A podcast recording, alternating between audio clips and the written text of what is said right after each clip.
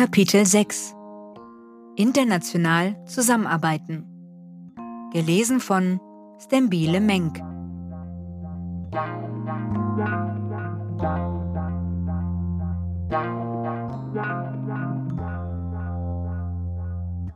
Die großen Herausforderungen unserer Zeit sind global. Pandemien, die Klima- und Biodiversitätskrise, Hunger, Urbanisierung, Migration und die sozial-ökologische Transformation als besondere Aufgabe. Wir können sie nur gemeinsam meistern. Jahrelang hat Deutschland in Europa und der Welt aber allenfalls moderiert, oft gezögert, ist abgetaucht. Es ist Zeit, wieder eine kooperative und aktive Politik zu betreiben und als gestaltende Kraft voranzugehen. Im Sinne einer multilateralen und vorsorgenden, einer kohärenten und wertegeleiteten Politik.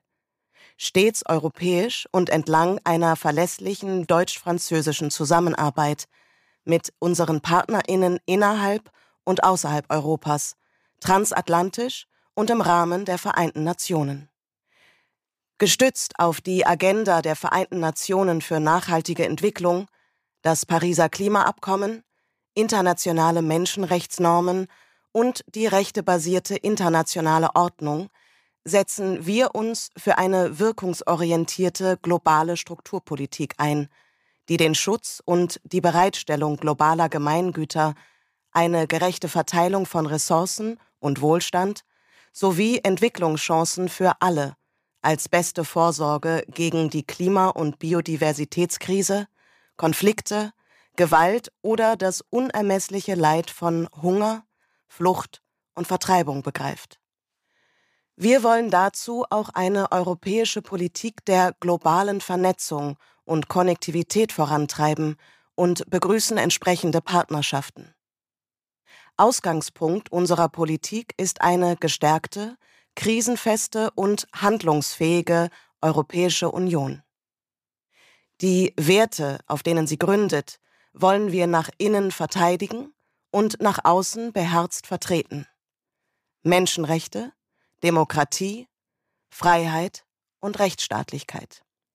Die EU als Friedensmacht ist nicht nur Antwort auf eine lange und schmerzvolle Geschichte von Kriegen und Feindseligkeiten auf unserem Kontinent, exportiert in die ganze Welt, sondern vor allem ein Zukunftsversprechen, das es einzulösen gilt. Sie ist unser schützenswertes und einmaliges Zuhause. Gerade weil wir überzeugte Europäerinnen sind, streiten wir für ihre stetige Fortentwicklung. Wir arbeiten für eine europäische Wertegemeinschaft, die ihre Abhängigkeit von Dritten in kritischen Bereichen ab und ihre Souveränität und strategische Handlungsfähigkeit ausbaut. In einem Gleichgewicht von Kooperation, wo möglich, und Eigenständigkeit, wo nötig. So eine EU ist in der Lage, kritische Infrastruktur und globale Gemeingüter bereitzustellen und zu schützen global für das Völkerrecht und die universalen Menschenrechte einzustehen.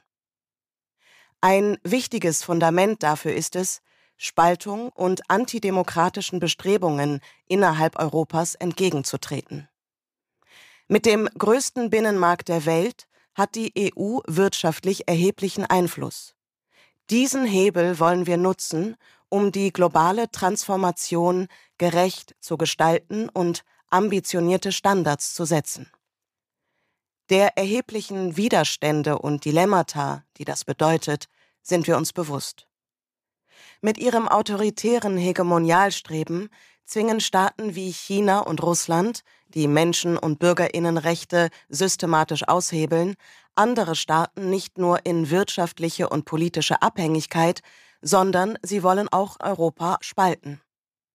Zugleich wird eine globale sozialökologische Transformation ohne China, auch ohne Russland oder Brasilien, nicht möglich sein. Das allein zeigt, der globale Systemwettbewerb mit autoritären Staaten und Diktaturen ist real, lässt bisweilen nur die Wahl zwischen Regen oder Traufe und stellt uns vor derart beachtliche Aufgaben, dass jede Form des Alleingangs zum Scheitern verurteilt wäre. Mit einer Demokratieoffensive treten wir diesem Trend entgegen und stärken die globale Zusammenarbeit von Demokratien und Demokratinnen. In eine Partnerschaft für Demokratie sollten die Länder, zivilgesellschaftlichen Gruppen und Parlamentarierinnen einbezogen werden, die sich zu ambitionierten demokratischen Standards bekennen. Zudem wollen wir die Stärkung von demokratischer Rechtsstaatlichkeit, regionaler Integration, Zivilgesellschaft und Menschenrechten ressortübergreifend besser koordinieren und ausbauen. Wir präferieren die regelbasierte, multilaterale Zusammenarbeit gegenüber informellen Formaten. Wir können die vielen Widersprüche und Grenzen außen-, entwicklungs- und sicherheitspolitischen Handelns nicht auflösen. Die Verteidigung von Menschenrechten, Demokratie und das klare Bekenntnis zu Freiheitsbewegungen führen an die Grenzen politischer Handlungsfähigkeit. Wir können uns aber dieser Verantwortung nicht entziehen. Umso zentraler ist europäische Kohärenz und sind politische Bündnisse mit allen anderen Staaten, aber gerade auch Regionen, Kommunen und zivilgesellschaftlichen oder zwischenstaatlichen Akteurinnen, für die der Wert von Kooperation und die Stärke des Rechts ebenfalls Grundlage internationaler Beziehungen sind. Diese Bündnisse wollen wir stärken und selbstbewusst mitgestalten. Deutschlands Vertretung in internationalen Organisationen wollen wir besser aufstellen und das Engagement stärken. Souverän sind wir nur gemeinsam. Wir setzen auf den ehrlichen Interessenausgleich, auf eine feministische Außenpolitik, die Achtung der Rechte marginalisierter Gruppen, auf Zusammenarbeit und Rechtsstaatlichkeit, auf Gewaltfreiheit und koordinierte Krisenprävention und regelbasierte sowie vorrangig zivile Konfliktbearbeitung in einer eng vernetzten Welt. Unser Ziel ist eine Weltordnung, in der Konflikte nicht über das Recht des Stärkeren, sondern am Verhandlungstisch gelöst werden. Und wir reichen allen die Hand, die daran teilhaben wollen. Wir richten unsere Politik postkolonial und antirassistisch aus, im Wissen um Deutschlands Verantwortung in der Welt und im Bewusstsein um die Verbrechen des Nationalsozialismus.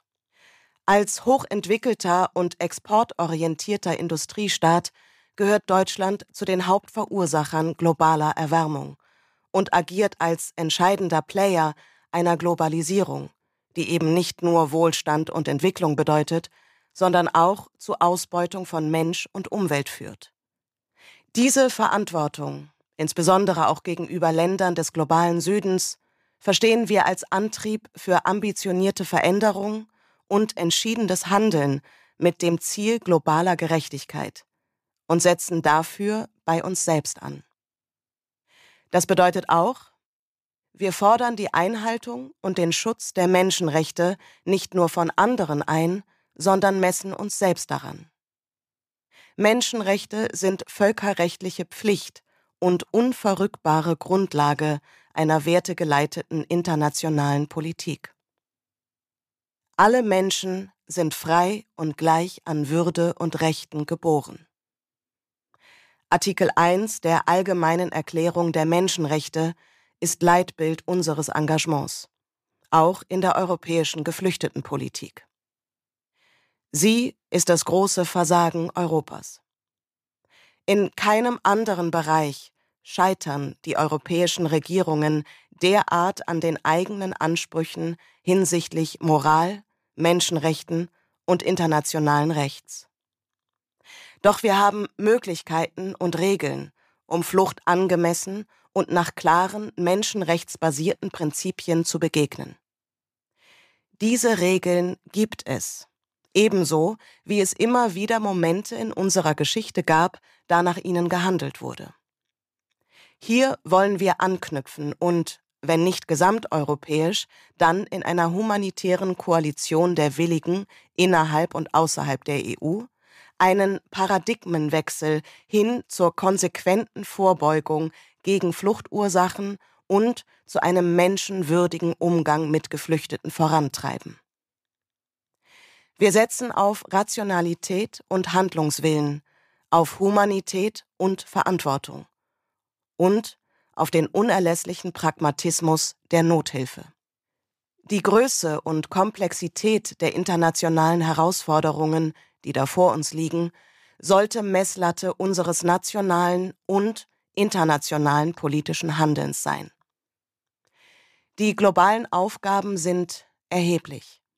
Wagen wir die notwendigen Antworten. Wir treiben die sozialökologische Transformation voran. Schubkraft für globale Transformation. Mehr denn je bedrohen Klimaveränderungen und der Verlust von Artenvielfalt menschliche Sicherheit und Freiheit sowie die nachhaltige Entwicklung überall auf der Welt. Die Zeit drängt.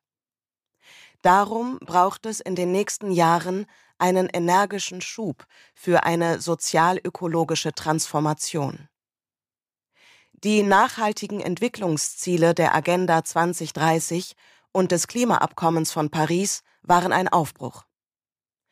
Alle Länder sind seitdem verpflichtet, bei sich zu Hause anzufangen und ihren Beitrag für die gemeinsame Aufgabe zu leisten.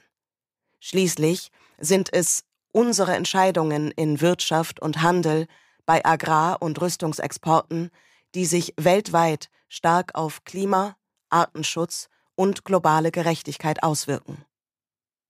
Wir wollen alle Politikbereiche in Deutschland auf die Transformation ausrichten und für ein strategisches und kohärentes Handeln in allen Ressorts und Politikbereichen einen Nationalen Rat für Frieden, Nachhaltigkeit und Menschenrechte einrichten, sowie einen Nachhaltigkeits- und Menschenrechts-TÜV einführen, mit dem relevante Gesetzesentwürfe auf Vereinbarkeit mit den VN-Nachhaltigkeits- und Klimazielen sowie Menschenrechtsabkommen überprüft werden. Auch international wollen wir neuen Schwung in die sozialökologische Transformation bringen, indem wir auf eine verbindliche Transformationsquote hinwirken und insbesondere die Länder des globalen Südens in diesem Prozess unterstützen. Wir bündeln die Ausgaben für Entwicklungszusammenarbeit, internationale Klimafinanzierung und Teile der humanitären Hilfe, um eine globale Transformation entlang der Nachhaltigkeitsziele der Vereinten Nationen und der Pariser Klimaziele zu finanzieren. Dabei halten wir unsere internationalen Zusagen für Entwicklungszusammenarbeit, Klimafinanzierung und Biodiversität ein. Deutschlands Beitrag dazu ist die ODA-Quote, also den Anteil der öffentlichen Ausgaben für Entwicklungszusammenarbeit am Bruttonationaleinkommen, von 0,7 Prozent bis 2025 zu erreichen und weitere 10 Milliarden Euro zur internationalen Klimafinanzierung bereitzustellen. Klimaaußenpolitik und globale Klimagerechtigkeit. Wir verfolgen eine ambitionierte, nachhaltige und menschenrechtskonforme Klimaaußenpolitik und setzen uns für globale Klimagerechtigkeit ein. Wir machen Klimaneutralität sowie die Bewältigung von Klimafolgen zu einer ressortübergreifenden strategischen Priorität unseres internationalen politischen Handelns. So wollen wir auch der historischen Verantwortung von Deutschland und Europa gerecht werden. Internationale Kooperation für Klimagerechtigkeit ist klimapolitisch notwendig, verfolgt die Erreichung der nachhaltigen Entwicklungsziele beugt Ressourcenkonflikten vor und sichert Frieden. Denn die Länder des globalen Südens haben wachsende Energiebedarfe. Mit Klima- und Entwicklungspartnerschaften wollen wir Innovation für Klimaneutralität global vorantreiben, den massiven Ausbau erneuerbarer Energien unterstützen und Anpassung stärken, damit die Weltgemeinschaft auf den 1,5 Grad Pfad kommen kann. Wir wollen Win-Win-Situationen für Europa und seine Nachbarstaaten sowie für Länder mit großen Potenzialen für erneuerbare Energien schaffen und somit postkolonial sensibel unseren Bedarf an grüner Energie sichern. Grünen Wasserstoff statt Öl- und Gasimporte.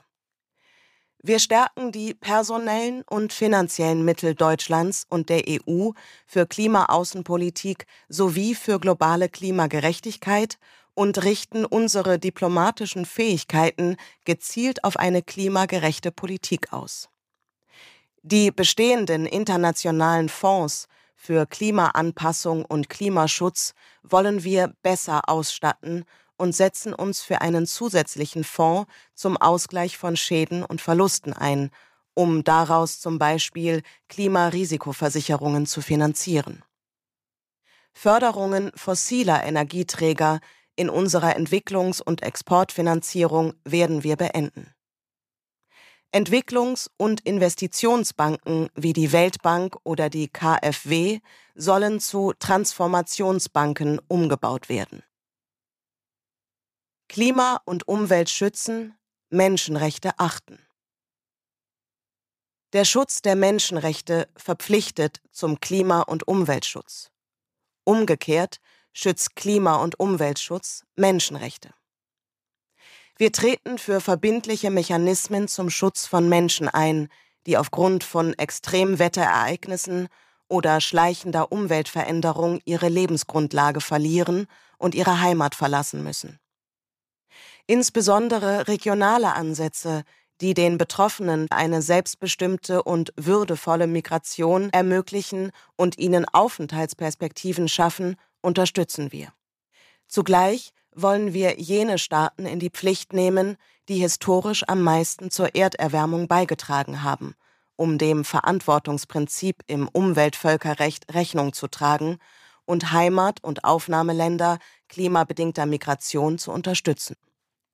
Die Task Force on Displacement der Klimarahmenkonvention UNFCCC wollen wir strukturell stärken und setzen uns dafür ein, dass ihre Empfehlungen ebenso umgesetzt werden wie der globale Pakt für eine sichere, geordnete und reguläre Migration sowie der globale Pakt für Flüchtlinge. Es braucht auch die Stärkung des Rechts indigener Gemeinschaften. Initiativen zur Stärkung des Rechtswegs, auch gegen multilaterale Investitionsbanken und das Instrument der Klimaklagen unterstützen wir. Die französische Initiative, das Umweltvölkerrecht zu kodifizieren und zu konsolidieren, greifen wir auf und machen uns dafür stark, in einem ersten Schritt das Recht auf saubere Umwelt in einer Resolution der VN-Generalversammlung zu verbriefen. Da Verbrechen gegen die Umwelt nicht vor Ländergrenzen Halt machen, ist es im globalen Interesse, dass die internationale Staatengemeinschaft eine Gerichtsbarkeit schafft, die diese Verbrechen unabhängig und grenzüberschreitend verfolgt. Armut und Ungleichheit weltweit bekämpfen. Durch die Corona-Pandemie sind Armut und Ungleichheit weltweit dramatisch angestiegen. Armutsbekämpfung und gerechte Teilhabe sind zentrale Ziele unseres internationalen Engagements. Wir unterstützen Länder dabei, eine sozial orientierte Wirtschafts- und Steuerpolitik zu verfolgen. Wir setzen uns dafür ein, dass Menschen weltweit sozial abgesichert werden, auch über Social Cash Transfers, und dass Kinder und Jugendliche Zugang zu hochwertiger Schul- und Berufsausbildung erhalten. Gemeinsam mit unseren Partnerländern wollen wir den Aufbau nachhaltiger und rechtebasierter sozialer Sicherungssysteme fördern. Grundsätzlich sollen soziale Sicherungsprogramme einfach zugänglich sein und die vulnerabelsten Gruppen erreichen, die Geschlechtergerechtigkeit herstellen und den sozialen Zusammenhalt stärken. Um die Effektivität aller Maßnahmen zu erhöhen, wollen wir Wirkungsevaluierung, Transparenz sowie den Austausch mit der Wissenschaft stärken. Humanitäre Hilfe stärken. Mit humanitärer Hilfe unterstützen wir weltweit Menschen, die in humanitäre Notlagen geraten sind. Die Anzahl humanitärer Krisen nimmt zu, sowohl aufgrund bewaffneter Konflikte als auch infolge klimakrisenbedingter Extremwetterereignisse. Immer mehr Menschen müssen ihre Heimat verlassen. Humanitäre Krisen dauern länger an. Dem werden wir durch eine kontinuierliche Anpassung der Mittel für die humanitäre Hilfe gerecht. Diese werden bedarfsorientiert sowie verstärkt mehrjährig vergeben. Damit ermöglichen wir Planbarkeit und Flexibilität für die Durchführungsorganisationen und erreichen Menschen in Not schnell und angemessen. Wir setzen uns für die Achtung der humanitären Prinzipien ein und gehen durch die bessere Verzahnung mit ziviler Krisenprävention und Entwicklungszusammenarbeit die strukturellen Ursachen an. Wir stärken die multilaterale Zusammenarbeit. Vereinte Nationen reformieren. Ohne die Vereinten Nationen ist die multilaterale Zusammenarbeit an der sozialökologischen Transformation nicht zu meistern. Ihre Institutionen versorgen überall auf der Welt Millionen von Geflüchteten, stellen Bildungsmöglichkeiten, Nahrung und Gesundheitsleistungen zur Verfügung. Sie vermitteln in unzähligen Kriegen und Konflikten und sind der Rahmen, in dem die beiden wichtigsten multilateralen Abkommen der vergangenen Jahre ausgehandelt worden sind. Die Agenda 2030 für nachhaltige Entwicklung und das Pariser Klimaschutzabkommen. Das Engagement Deutschlands und der EU für die Vereinten Nationen werden wir finanziell, personell und diplomatisch substanziell verstärken, besser koordinieren und internationale Vereinbarungen konsequent in nationale und europäische Politik umsetzen. So schaffen wir die Voraussetzungen für notwendige Reformen des VN-Systems. Der Sicherheitsrat und andere Organe der Vereinten Nationen sollten an die Realitäten des 21. Jahrhunderts angepasst werden. Dabei geht es um eine gerechtere Repräsentation der Regionen im Sicherheitsrat. Das Konzept der Vetomächte ist nicht mehr zeitgemäß. Wir zielen darauf, dass das Vetorecht langfristig abgeschafft wird. Als Zwischenschritt sollte im Falle von schwersten Verbrechen gegen die Menschlichkeit ein Veto im Sicherheitsrat mit einer Begründung und einem Alternativvorschlag versehen werden. Wenn der Sicherheitsrat im Falle von schwersten Menschenrechtsverletzungen anhaltend blockiert ist, soll die Generalversammlung an seiner Stelle nach dem Vorbild der Uniting for Peace Resolution über friedenserzwingende Maßnahmen, also diplomatische Maßnahmen, Sanktionen oder militärische Maßnahmen gemäß Kapitel 7 der UN-Charta mit qualifizierter Mehrheit beschließen. Resilienz gegen Epidemien erhöhen. WHO stärken. Zum Schutz vor neuen und zur Bekämpfung der alten Krankheiten setzen wir auf verstärkte internationale Zusammenarbeit und Solidarität unter dem Dach der zu reformierenden Weltgesundheitsorganisation als Sonderorganisation der Vereinten Nationen. Die WHO soll die koordinierende Organisation der globalen Gesundheit sein. Dazu wollen wir sie mit deutlich höheren Beiträgen und einem klaren Mandat befähigen. Sie soll Gesundheitssysteme weltweit stärken können, damit eine bessere Versorgung lokaler Bevölkerungen sichergestellt ist und die Prävention gegen nicht übertragbare wie übertragbare Krankheiten, deren Diagnose und die Reaktion darauf verbessert werden. Ihre zentrale Rolle in der Pandemievorsorge und Bekämpfung wollen wir weiter stärken. In den G20 werden wir uns dafür einsetzen, ihr einen formellen Sitz einzuräumen. Mit Blick auf die Bekämpfung der Corona-Pandemie hat Priorität, dass noch in diesem Jahr die bestehenden Kapazitäten zur Produktion von Covid-19-Impfstoffen erhöht und Impfstoffe im Rahmen der COVAX-Allianz an einkommensschwache Länder geliefert werden. Zusätzlich setzen wir uns für einen aktiven Technologie- und Wissenstransfer bezüglich der Herstellung entscheidender Arzneimittel ein. Die Gewährleistung offener, fairer und flexibler globaler Lieferketten ist dafür genauso Voraussetzung wie die Aufhebung weltweiter Exportrestriktionen für Covid-19-Impfstoffe.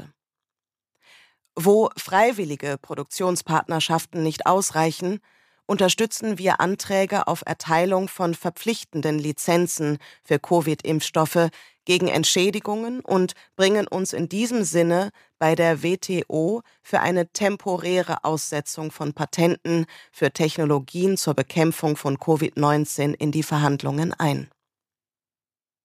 Monopole auf geistiges Eigentum zur Bekämpfung von Krankheiten dürfen den Zugang zu überlebenswichtigen Schutzmaterialien Impfstoffen und Arzneimitteln nicht versperren. Wir unterstützen die Einbindung Taiwans in die WHO inklusive eines Beobachterstatus.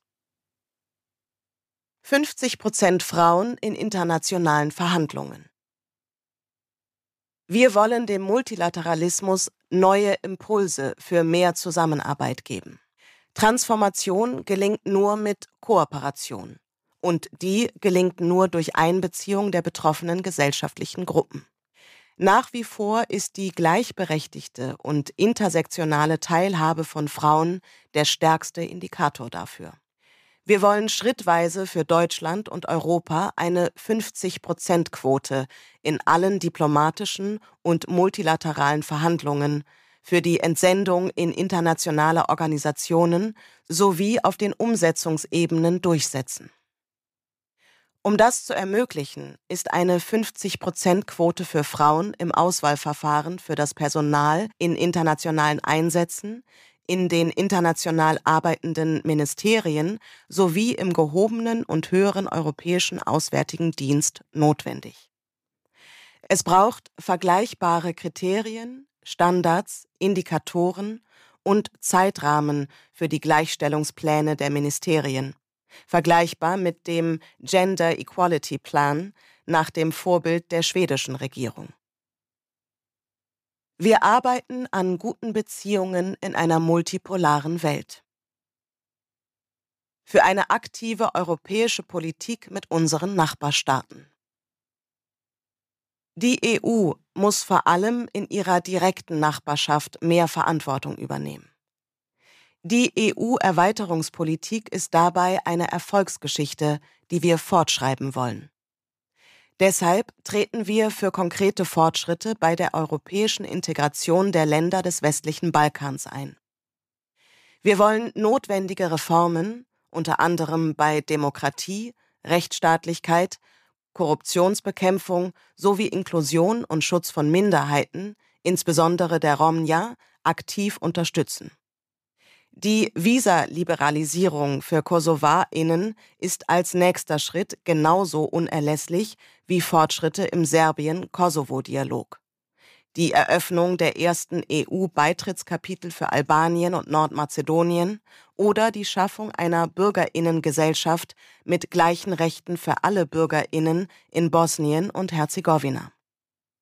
Auch Aussöhnungsprozesse und die politische und juristische Aufarbeitung der Kriegsverbrechen müssen gestärkt werden. Ethnischen Grenzverschiebungen oder Diskriminierungen erteilen wir eine klare Absage.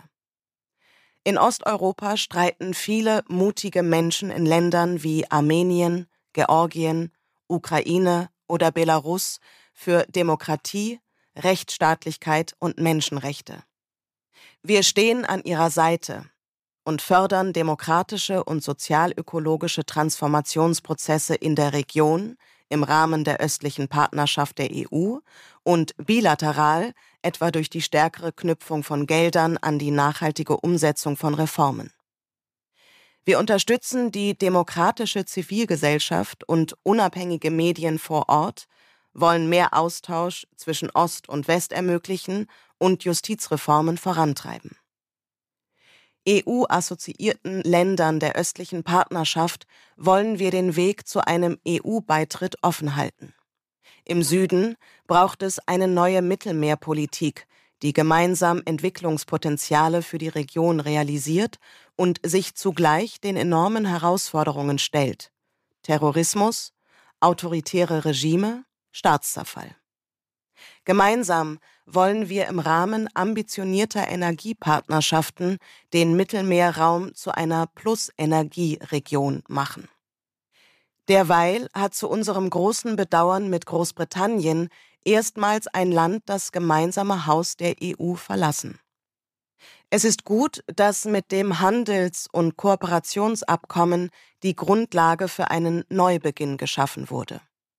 Es bedarf aber weiterer Anstrengungen, um zu verhindern, dass europäische Standards ausgehöhlt werden. Das Karfreitagsabkommen und die offene Grenze garantieren den Frieden auf der irischen Insel. Dieser fragile Frieden darf nicht gefährdet werden. Den Austausch von Studierenden, Forscherinnen und in der beruflichen Bildung zwischen der EU und Großbritannien wollen wir auch nach dem Brexit lebendig halten. USA Die transatlantische Partnerschaft bleibt ein zentraler Stützpfeiler der deutschen Außenpolitik. Jedoch muss sie erneuert, europäisch gefasst, multilateral und an klaren gemeinsamen Werten und demokratischen Zielen ausgerichtet werden. Als Kern einer erneuerten transatlantischen Agenda der EU wollen wir einen gemeinsamen starken Impuls für die weltweite Klimapolitik, ausgehend von den Pariser Klimazielen, geben. Besonders mit der Etablierung einer starken Klimapartnerschaft kann die transatlantische Partnerschaft Inspiration und Treiber für eine sozialökologische Transformation, die weltweit höchste Standards setzt, sein.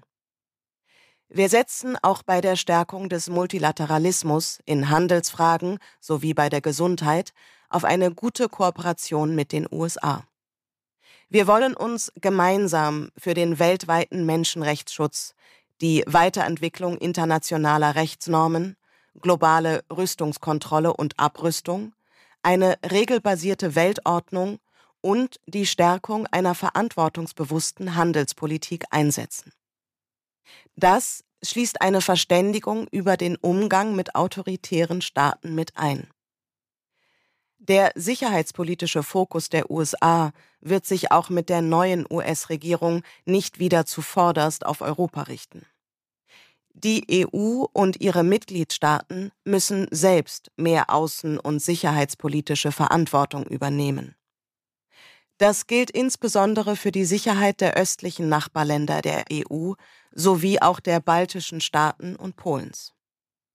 Wir wollen die transatlantische Debatte auf vielen Ebenen führen, auch auf den jeweiligen föderalen und lokalen sowie in zivilgesellschaftlichen Foren und damit nachhaltige, diverse gesellschaftliche Netzwerke knüpfen.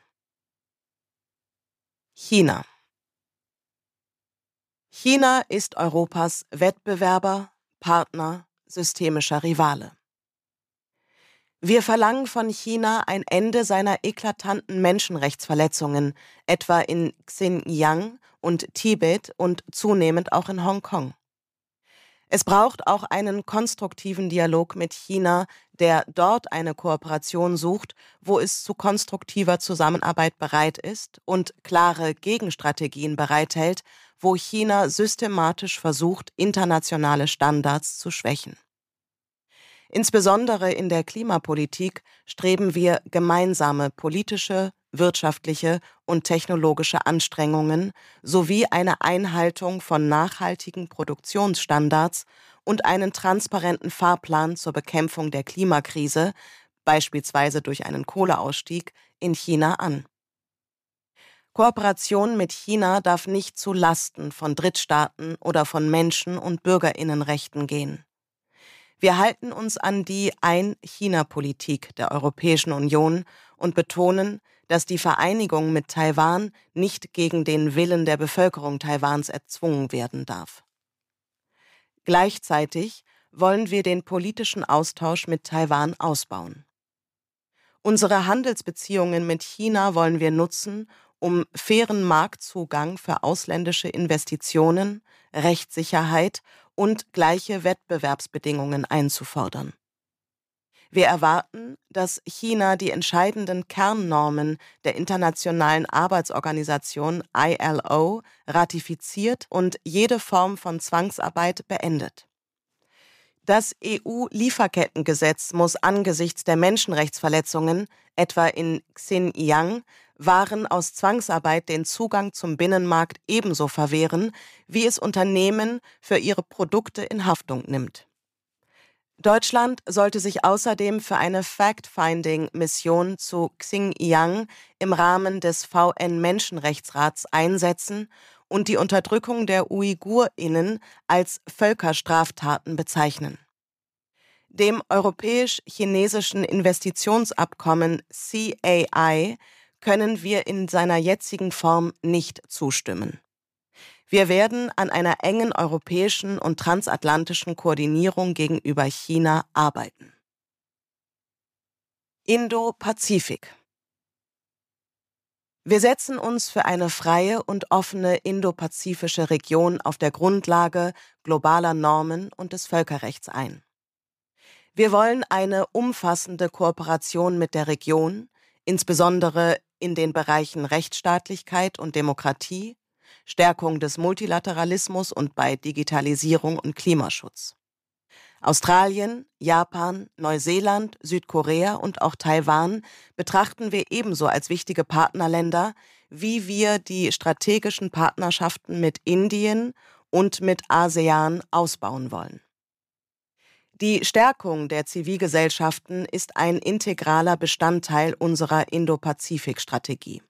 Wir entwickeln eine indopazifische Handelspolitik, die nachhaltige bilaterale Handelsbeziehungen mit gleichgesinnten Partnerinnen in einem multilateralen Rahmen vorsieht, demokratisch und transparent zustande kommt und sich für globale Gemeinwohlinteressen wie Klimaschutz, Sozialstandards und Menschenrechte einsetzt. Wir streben an, einen intensivierten Dialog zu Frieden und Sicherheit mit Partnerinnen im Indopazifik zu führen. Die vor allem vom steigenden Meeresspiegel Betroffenen verdienen unsere verstärkte, konkrete Unterstützung. Auch soll sich Deutschland aktiv für eine globale EU-Konnektivitätsstrategie einsetzen, um gemeinsame Infrastrukturentwicklung nach qualitativ hohen internationalen Standards entsprechend den Bedürfnissen unserer Partnerinnen zu realisieren. Russland Russland hat sich zunehmend in einen autoritären Staat gewandelt, dessen Außenpolitik durch militärische und hybride Mittel immer offensiver Demokratie, Stabilität und Frieden in der EU und in der gemeinsamen Nachbarschaft gefährdet. Gleichzeitig erstarkt die Demokratiebewegung in Russland. Die mutige Zivilgesellschaft, die der immer härteren Repression durch den Kreml die Stirn bietet und für Menschenrechte, Demokratie, Rechtsstaatlichkeit und sexuelle Selbstbestimmung kämpft, wollen wir unterstützen und den kulturellen, politischen und wissenschaftlichen Austausch mit ihr intensivieren. Für eine Lockerung der Sanktionen, die wegen der völkerrechtswidrigen Annexion der Krim und des militärischen Vorgehens in der Ukraine gegen Russland verhängt wurden, hat die EU klare Bedingungen formuliert. An diesen werden wir festhalten und die Sanktionen bei Bedarf verschärfen. Wir verlangen, dass die russische Regierung ihre Zusagen aus dem Minsker Abkommen umsetzt. Das Pipeline-Projekt Nord Stream 2 trägt nicht zum Klimaschutz bei, richtet sich gezielt gegen die energie- und geostrategischen Interessen der Europäischen Union, gefährdet die Stabilität der Ukraine und muss daher gestoppt werden. Es braucht außerdem einen konstruktiven Klimadialog mit Russland, wobei bei einzelnen Schritten die Menschenrechte geschützt werden müssen. Türkei Die Türkei und die EU verbindet sehr viel mehr, als sie trennt. Gesellschaftlich, kulturell, wirtschaftlich.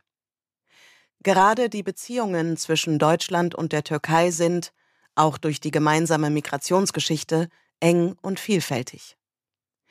Wir stehen an der Seite all derer, die in der Türkei für Demokratie und Rechtsstaatlichkeit, Gleichstellung und Menschenrechte kämpfen. Wir verurteilen die Menschenrechts- und Rechtsstaatsverletzungen, fordern eine sofortige Freilassung aller politischen Gefangenen und die Rückkehr zu einem politischen Dialog und Friedensprozess in der kurdischen Frage. Wir weisen die aggressive Außenpolitik der türkischen Regierung entschieden zurück und fordern sie auf, zu einer multilateralen Außen- und Sicherheitspolitik zurückzukehren. Das gilt es auch in der NATO zu thematisieren. Nicht zuletzt mit Blick auf die völkerrechtswidrige Militäroffensive der Türkei in Nordsyrien. Wir verurteilen den Austritt der Türkei aus der Istanbul-Konvention und fordern sie auf, diesen wieder rückgängig zu machen. Die Wiederaufnahme der Gespräche über einen EU-Beitritt ist unser politisches Ziel. Sie kann es aber erst geben, wenn die Türkei eine Kehrtwende zurück zu Demokratie und Rechtsstaatlichkeit vollzieht. Die Türkei hat mehr Geflüchtete, vor allem aus Syrien, aufgenommen als die 27 Mitgliedstaaten der EU zusammen. Der bestehende EU-Türkei-Deal untergräbt jedoch internationales Asylrecht, ist gescheitert und muss beendet werden. Wir fordern die Türkei auf, die Genfer Flüchtlingskonvention vollumfänglich umzusetzen. Die Türkei ist kein sicherer Drittstaat. Eine neue Bundesregierung muss die von der Kommission angestoßenen Verhandlungen über ein neues Abkommen dafür nutzen, aus den Fehlern der Vergangenheit zu lernen. Das neue Abkommen muss völkerrechts- und rechtsstaatskonform sein und darf nicht die Flucht bekämpfen, sondern muss die Perspektiven der Menschen verbessern. Daher soll es die notwendige finanzielle und logistische Unterstützung vor Ort garantieren, die Türkei bei der Aufnahme von Geflüchteten unterstützen und verbindliche Kontingentzusagen zur Umsiedlung schutzbedürftiger Geflüchteter in die EU machen. Im Gegenzug muss die Türkei garantieren, Geflüchtete gut zu versorgen und zu integrieren. Geflüchtete dürfen nicht zum Spielball gemacht werden. Solch ein Abkommen muss im Parlament debattiert und beschlossen werden. Menschen in Deutschland dürfen von der türkischen Regierung und ihren Unterstützerinnen weder instrumentalisiert noch überwacht oder gar bedroht werden. Wir wollen gerade in schwierigen Zeiten den Austausch mit der menschenrechtsorientierten und demokratischen Zivilgesellschaft in der Türkei und Jugendaustauschprogramme ausbauen. Naher und Mittlerer Osten. Partnerschaften mit den Staaten und Gesellschaften des Nahen Ostens und der südlichen europäischen Nachbarschaft sind ein wichtiger Bestandteil unserer Außen-, Klima- und Menschenrechtspolitik. Wir setzen auf vielfältige Formen der Zusammenarbeit, etwa durch Stärkung der Zivilgesellschaften im Bemühen um mehr Beteiligung, Kooperation bei der Bewältigung der Herausforderung Klimawandel und Förderung unabhängiger und nachhaltiger Wirtschaftsstrukturen, gerade für junge Menschen.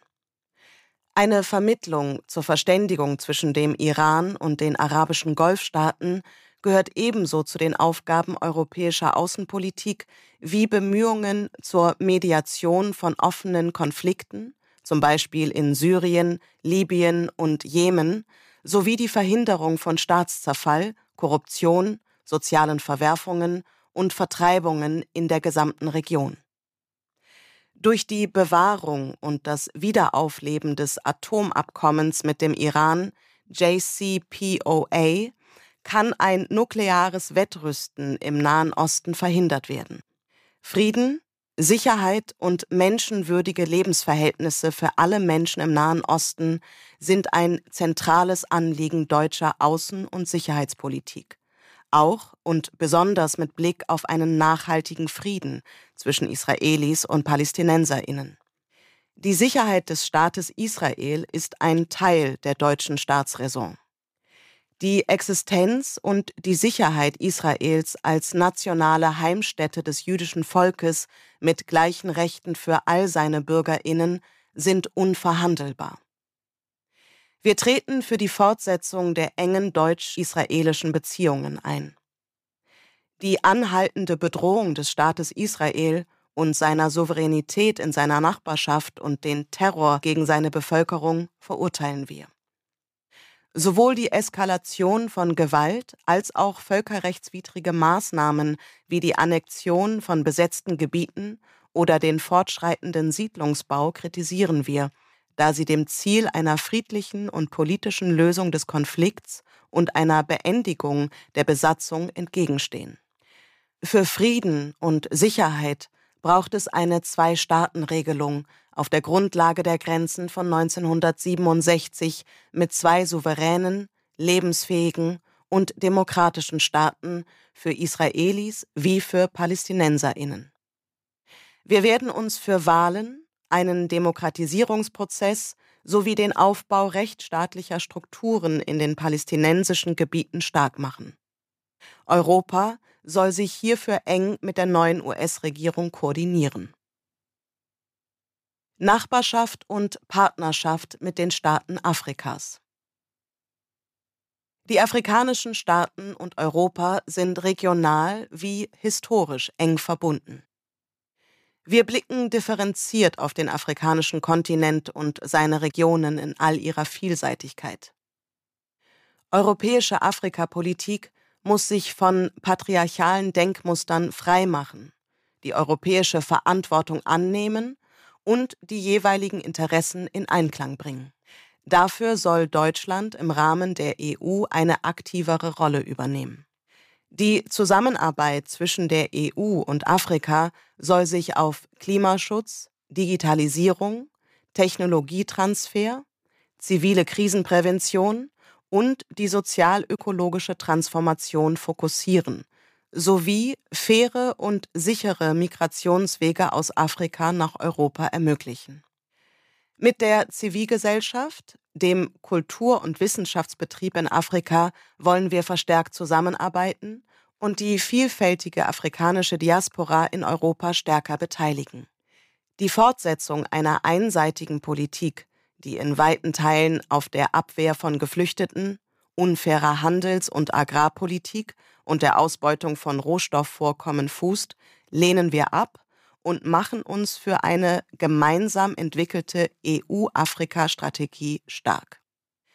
Der Afrikanischen Union und den Regionalorganisationen stehen wir bei der Umsetzung ihrer Agenda 2063, der afrikanischen Freihandelszone und der regionalen Entwicklungs- und Friedensagenden zur Seite. Lateinamerika Wir setzen uns für eine gut abgestimmte Lateinamerika- und Karibikpolitik Deutschlands und der EU ein, die die sozial-ökologische Transformation befördert und Menschenrechte schützt. Viele Staaten Lateinamerikas haben in der Vergangenheit auf ein auf Rohstoffausbeutung basierendes Wirtschaftsmodell gesetzt, was zu Schäden für die Menschen, die Natur und die Volkswirtschaften geführt hat. Zudem sind die meisten lateinamerikanischen Staaten massiv von der Corona-Krise betroffen. Lateinamerika beherbergt vitale Zivilgesellschaften und starke soziale Bewegungen.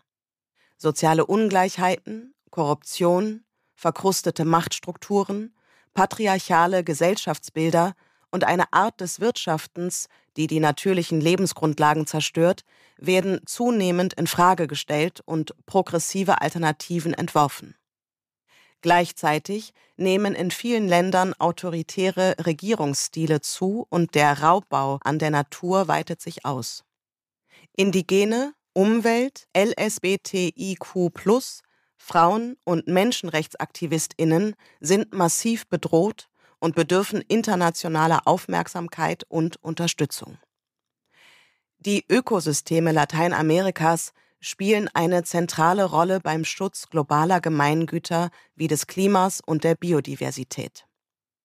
Handelspolitik wie das Mercosur-Abkommen muss verbindlich an Leitlinien zum Schutz der Menschenrechte, des Klimas und der Umwelt ausgerichtet sein. Ökologische Nachhaltigkeit, demokratische Teilhabe, Frieden und Geschlechtergerechtigkeit stehen daher im Zentrum unserer Zusammenarbeit mit den Staaten und Zivilgesellschaften Lateinamerikas. Die Streichung vieler Staaten Lateinamerikas als Partnerländer der deutschen Entwicklungszusammenarbeit ist kurzsichtig. Dies wollen wir ändern. Wir verteidigen die Menschenrechte. Menschenrechtsverteidigerinnen schützen. Menschenrechtsverteidigerinnen sind Heldinnen. Sie verteidigen überall auf der Welt, oft unter Lebensgefahr für sich und ihre Familien, die Einhaltung der Menschenrechte an vorderster Front. Sie bedürfen unseres Schutzes, unserer Solidarität und aktiven Unterstützung auf allen Ebenen. An den besonders betroffenen deutschen Auslandsvertretungen sollten deshalb Menschenrechtsreferentinnen als extra Anlaufstelle etabliert und sollte eine ressortübergreifende systematische Berichterstattung über die Menschenrechtslage im Land eingeführt werden. Für Menschenrechtsverteidigerinnen, die nicht in ihrem Land bleiben können, weil sie dort akut gefährdet sind, wollen wir schneller und häufiger als bisher humanitäre Visa bereitstellen und die neu eingerichtete Elisabeth Selbert-Initiative zu ihrer temporären Aufnahme ausbauen. Auf internationaler Ebene setzen wir uns für den Ausbau von Förderungsmöglichkeiten für zivilgesellschaftliche Initiativen und die finanzielle Stärkung der entsprechenden Schutzinstrumente und Institutionen, wie beispielsweise Sonderberichterstatterinnen, ein. Wir werden die jüngsten Erklärungen und Empfehlungen auf VN-Ebene zum Schutz von Menschenrechtsverteidigerinnen umsetzen. Darüber hinaus setzen wir uns auch für den Schutz und die gezielte Förderung von Menschenrechtsverteidigerinnen aus EU-Mitgliedstaaten ein. Kriegsverbrecherinnen zur Rechenschaft ziehen. Verbrechen gegen die Menschlichkeit, Völkermord und Kriegsverbrechen dürfen nicht ungestraft bleiben. Als Zeichen der Gerechtigkeit an die Opfer, als Signal der Abschreckung, als Voraussetzung für Frieden und Versöhnung.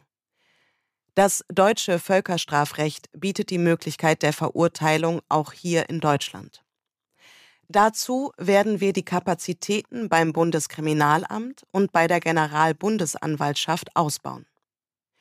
Die Ermittlungen in Fällen sexualisierter Gewalt sollten verbessert und die Strafprozessordnung sollte dort reformiert werden, wo sie den Besonderheiten von Völkerstrafrechtsverfahren noch nicht Rechnung trägt.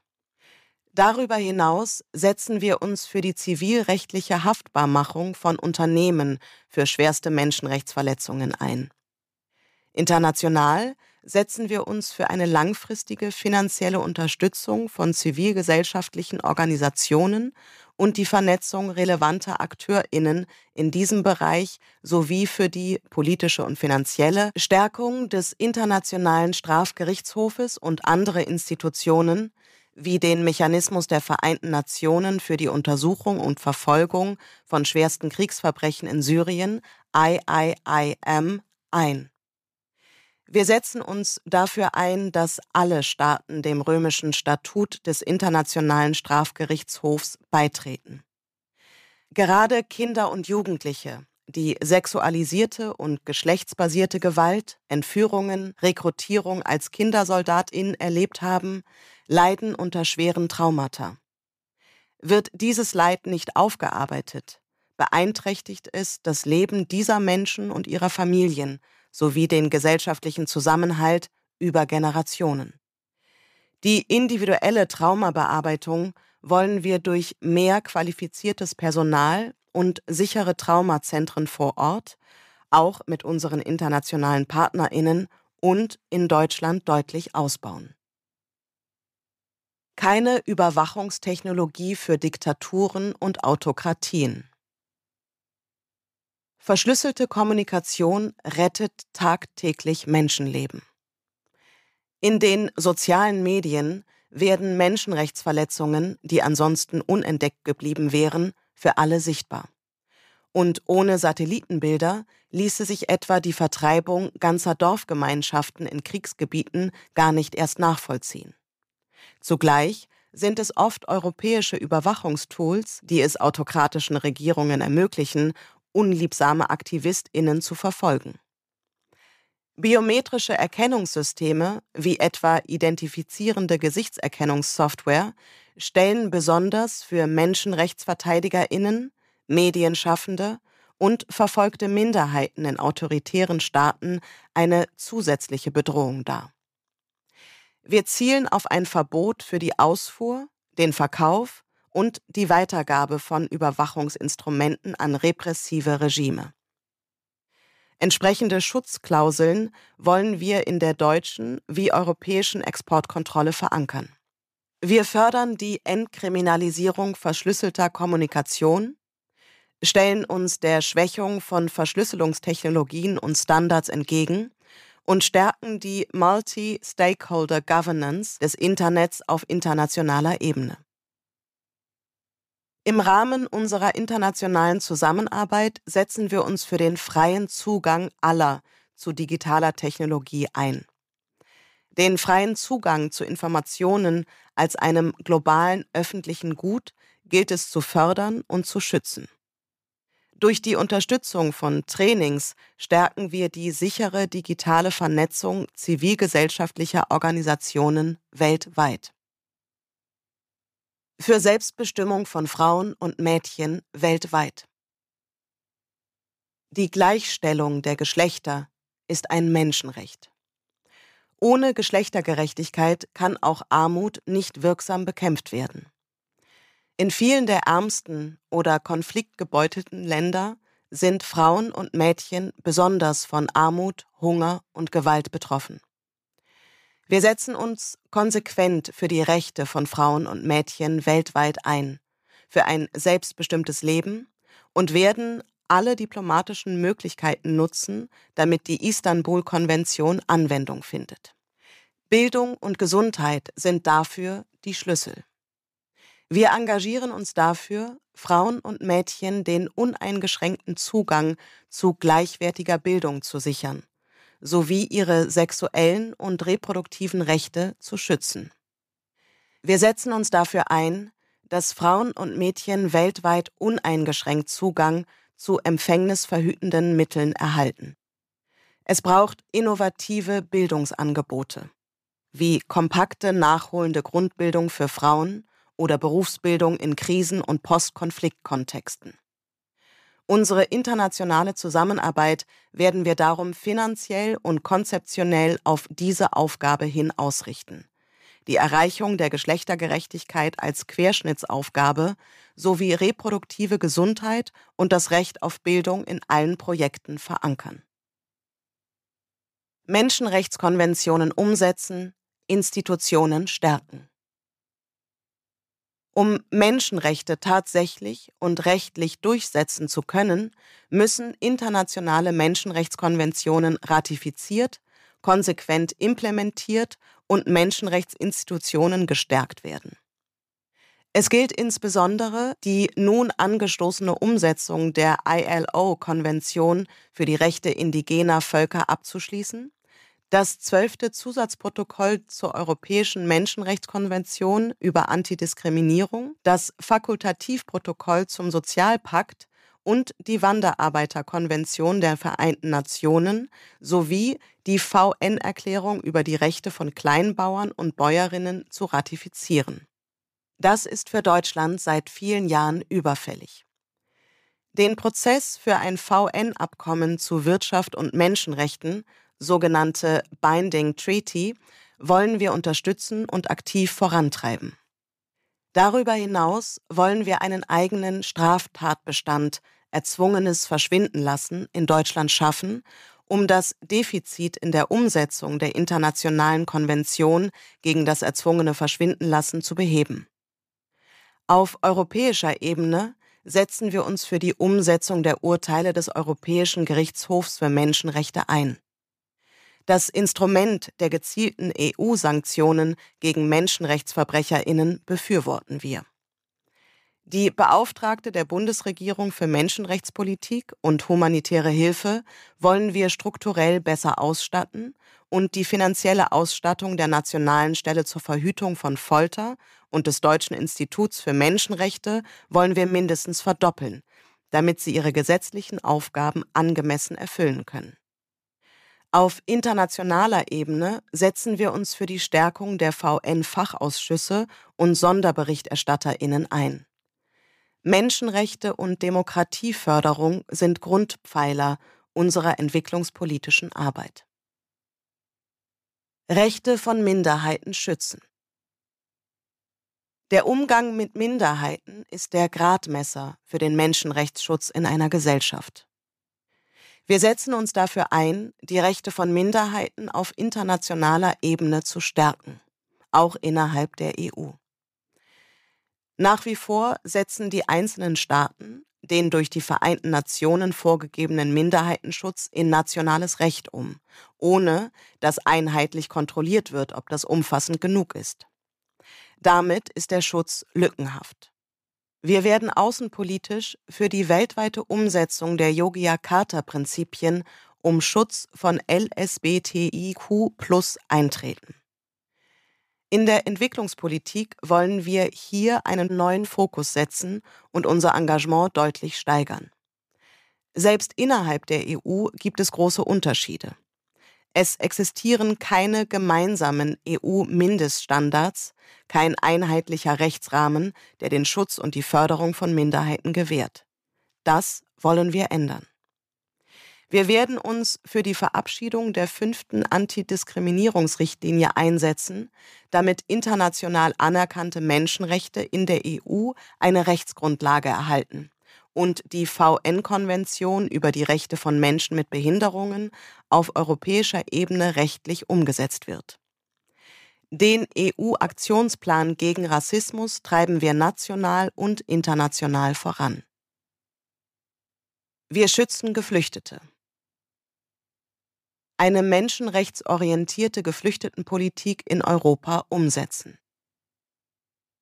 Wir treten für eine Europäische Union ein, die ihre humanitäre und rechtliche Verpflichtung, den Zugang zum Grundrecht auf Asyl zu garantieren und die Notwendigkeit, Verfahren nach völkerrechtlichen Standards fair und zügig durchzuführen, einhält. So schwer das derzeit in der EU der 27 auch ist. Deutschland spielt dabei eine zentrale Rolle. Die neue Bundesregierung muss die Menschenrechte und das Asylrecht verteidigen. Zustände wie in den Lagern auf den griechischen Inseln, auf dem Mittelmeer oder an der Grenze zu Kroatien bedeuten einen Bruch mit europäischen Werten und Menschenrechten. Der Blockade einer gemeinsamen und humanen Geflüchtetenpolitik zwischen den Mitgliedstaaten begegnen wir mit folgendem Plan. In gemeinschaftlichen, von den europäischen Institutionen geführten Registrierungszentren in den EU-Staaten mit rechtsstaatlich und europäisch kontrollierten Außengrenzen sollen die Geflüchteten registriert werden und einen ersten Check durchlaufen, ob Einträge in sicherheitsrelevanten Datenbanken vorliegen. So wissen wir, wer zu uns kommt und werden zugleich unserer humanitären Verantwortung gerecht. Die Menschen, die nach Europa kommen, müssen medizinisch und psychologisch erstversorgt und menschenrechtskonform untergebracht werden. Unter Berücksichtigung persönlicher Umstände wie familiärer Bindungen oder der Sprachkenntnisse bestimmt die EU-Agentur für Asylfragen schnellstmöglich den Aufnahmemitgliedstaat für die Durchführung des Asylverfahrens. Der zugrunde liegende zügige Verteilmechanismus stützt sich zunächst auf die Bereitschaft von Mitgliedstaaten, Regionen und Städten, Geflüchtete freiwillig aufzunehmen. Wer das tut, erhält Hilfe aus einem EU-Integrationsfonds. Reichen die Aufnahmeplätze nicht aus, weiten alle Mitgliedstaaten im Verhältnis von Bruttoinlandsprodukt und Bevölkerungsgröße verpflichtend ihr Angebot aus oder leisten einen mindestens gleichwertigen Beitrag zu den Gesamtkosten. Das Asylverfahren findet dann im aufnehmenden Mitgliedstaat statt. Vorgezogene Asylverfahrensprüfungen an den Außengrenzen sind damit nicht vereinbar. Die Kommission stellt sicher, dass die gemeinsamen Regeln und Standards eingehalten werden und für alle Menschen gelten. Wir werden mit handlungswilligen Ländern und Regionen vorangehen, um die derzeitige katastrophale Situation an den Außengrenzen zu beenden. Menschenunwürdige Lager und geschlossene Einrichtungen Transitzonen oder europäische Außenlager in Drittstaaten lehnen wir ab. Sichere und legale Fluchtwege schaffen. Niemand sollte für das völkerrechtlich verbriefte Recht, um Asyl zu ersuchen, das eigene Leben oder das der Familie riskieren müssen. Genau das ist aber bittere Realität. Immer noch reichen die Möglichkeiten für sichere Zugangswege bei weitem nicht aus, und Geflüchtete sind deshalb gezwungen, auf lebensgefährliche Routen durch die Wüste oder über das Meer auszuweichen. Wir wollen sichere und legale Zugangswege schaffen, damit Menschen Schutz finden und um zu verhindern, dass Schlepper aus der Not und dem Leid der Geflüchteten Profit schlagen können. Dabei sind wir dem besonderen Schutz der Familie gemäß Grundgesetz, VN Kinderrechtskonvention und Europäischer Menschenrechtskonvention verpflichtet und treten dafür ein, die Einschränkungen beim Familiennachzug wieder aufzuheben. Familien gehören zusammen und das Kindeswohl hat oberste Priorität. Auch Menschen mit subsidiärem Schutzstatus müssen deshalb ihre Angehörigen ohne die bisherigen Einschränkungen nachholen können und mit Geflüchteten gemäß der Genfer Konvention gleichgestellt werden. Wir wollen den Geschwisternachzug wieder ermöglichen. An deutschen und europäischen Botschaften braucht es mehr Personal und die Möglichkeit, digital Anträge zu stellen, um die Wartezeiten für Visa für Familienangehörige zu verkürzen. In Fällen, in denen die Beschaffung von Identitätsnachweisen durch Schutzberechtigte bei Behörden ihres Herkunftsstaates dort lebender Angehörige gefährdet, setzen wir uns für die pragmatische Erteilung von Passersatzpapieren ein. Auch mit humanitären Visa möchten wir Schutzbedürftigen die Möglichkeit geben, sicher nach Europa zu kommen und hier um Asyl zu ersuchen. Wir setzen uns außerdem für die Aufnahme afghanischer Ortskräfte und ihrer Angehörigen ein, die durch ihre Zusammenarbeit mit deutschen Institutionen wie der Bundeswehr oder der GIZ in Gefahr sind. Das individuelle Asylrecht bleibt unangetastet. Sichere Zugangswege durch humanitäre Aufnahmepartnerschaft. Im Rahmen des Resettlement-Programms des UNHCR werden durch die Vereinten Nationen anerkannte, besonders schutzbedürftige Geflüchtete solidarisch und geordnet auf die Aufnahmeländer verteilt, statt sie ihrem Schicksal auf gefährlichen Fluchtrouten zu überlassen. Das rettet Leben, nimmt Schleppern die Geschäftsgrundlage und folgt einem bewährten, planbaren Verfahren. Im globalen Pakt für Flüchtlinge ist die Weltgemeinschaft übereingekommen, das Resettlement zu verstärken. Doch faktisch sinkt die Zahl der Aufnahmeplätze seit Jahren. Wir schlagen vor, zusammen mit der neuen US-Administration und Kanada sowie anderen in einer globalen humanitären Partnerschaft die Aufnahme aus dem Resettlement-Programm deutlich auszubauen und mittelfristig die Erfüllung von mindestens dem jeweils fairen Anteil am jährlichen vom UNHCR ermittelten Resettlement-Bedarf entsprechend der Wirtschaftskraft zu erreichen. So stärken wir die Vereinten Nationen, werden langfristig der globalen Verantwortung Europas gerecht, schaffen Planbarkeit auf allen Seiten, gehen mit gutem Beispiel voran und regen andere Staaten an, dem internationalen Bündnis beizutreten. Daneben werden wir sicherstellen, dass sich das geplante EU-Resettlement an den UNHCR-Kriterien orientiert. Das individuelle Asylrecht bleibt durch das Resettlement unangetastet. Landesaufnahmeprogramme und ein Partnerschaftsprogramm ermöglichen. Mehrere Bundesländer und über 200 Kommunen in Deutschland sind bereit, mehr Geflüchtete, als von der Bundesregierung zugesagt, bei sich aufzunehmen. Dass diese weiteren Aufnahmeplätze dringend gebraucht werden, ist angesichts der elenden Zustände in den Lagern an den EU-Außengrenzen, etwa auf den griechischen Inseln oder an der bosnisch-kroatischen Grenze, offensichtlich. Wir wollen eine humanitäre Aufnahmepolitik bei der der Bund und die Länder kooperativ zusammenarbeiten und die die Aufnahmebereitschaft von Kommunen und Ländern nicht mehr ignoriert. Länder, Landkreise, Städte und Gemeinden sollen mehr Mitsprache und Gestaltungsmöglichkeiten erhalten, wenn es um die humanitäre Aufnahme Geflüchteter geht. Mit einer Änderung der Zustimmungsregel zwischen dem Bundesinnenministerium und den Ländern von Einvernehmen in Benehmen wollen wir klarstellen, dass sich Bundesländer künftig über den Königsteiner Schlüssel hinaus selbstständig und frei für die Aufnahme von Geflüchteten entscheiden können. Der Bund soll weiter die finanziellen und infrastrukturellen Aufgaben erfüllen und die Aufnahmebereitschaft fördern.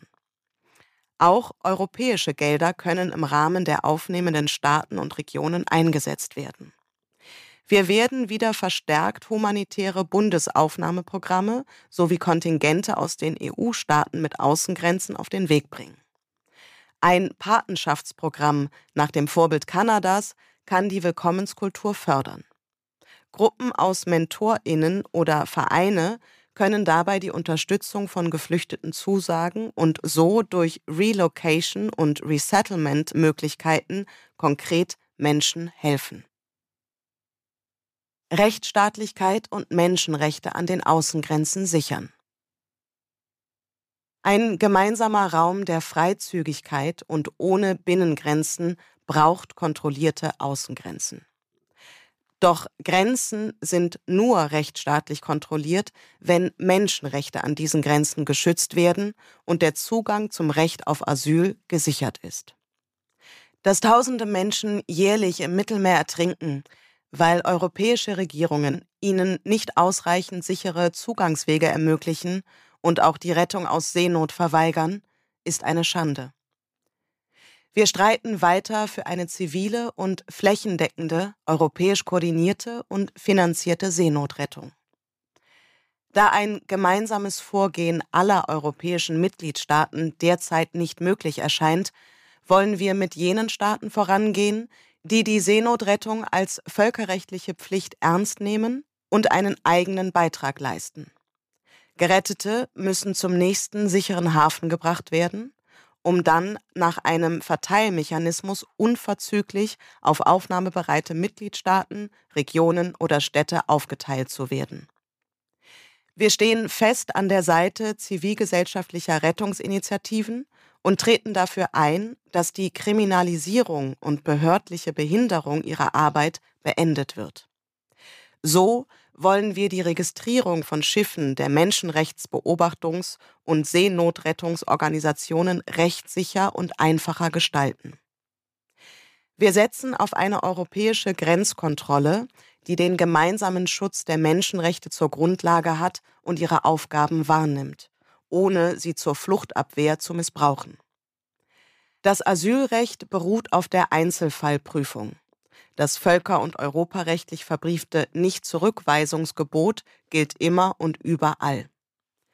Die Genfer Flüchtlingskonvention gilt uneingeschränkt. Ihre Aushöhlung führt weder zu mehr Sicherheit noch zu mehr europäischer Handlungsfähigkeit in der Geflüchtetenpolitik.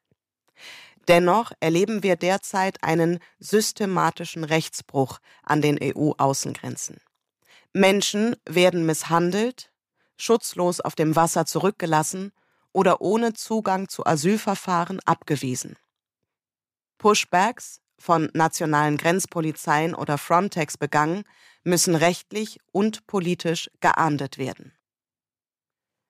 Deutschland darf sich an völker- und menschenrechtswidrigen Einsätzen nicht beteiligen. Verstöße müssen verfolgt werden und Konsequenzen haben.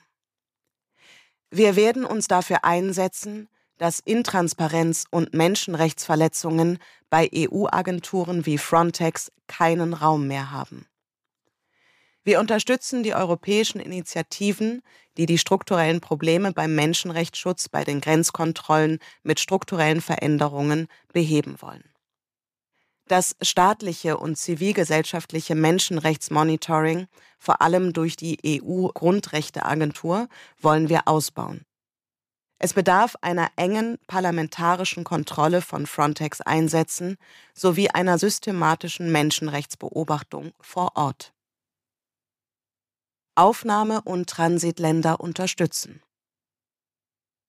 Die humanitäre Versorgung von Geflüchteten außerhalb der Europäischen Union ist Bestandteil unserer globalen Verantwortung. Wir wollen die finanzielle und logistische Unterstützung von Erstaufnahme- und Transitländern wie der Türkei, dem Libanon, dem Sudan, Pakistan oder Uganda sowie der dort tätigen Hilfsorganisationen ausbauen. Die deutsche und europäische Zusammenarbeit mit Drittstaaten muss stets so erfolgen, dass Menschen- und Grundrechte sowie internationale Asylstandards eingehalten werden. Sie darf außerdem nicht auf die Verhinderung von Flucht abzielen, wie es derzeit mit der sogenannten libyschen Küstenwache und der Erdogan-Regierung der Fall ist. Die bestehenden Migrationspartnerschaften, die Fluchtabwehr und Rückführung zur Bedingung etwa von Entwicklungszusammenarbeit machen, lehnen wir daher ab, genauso wie die Kooperation mit der libyschen Küstenwache.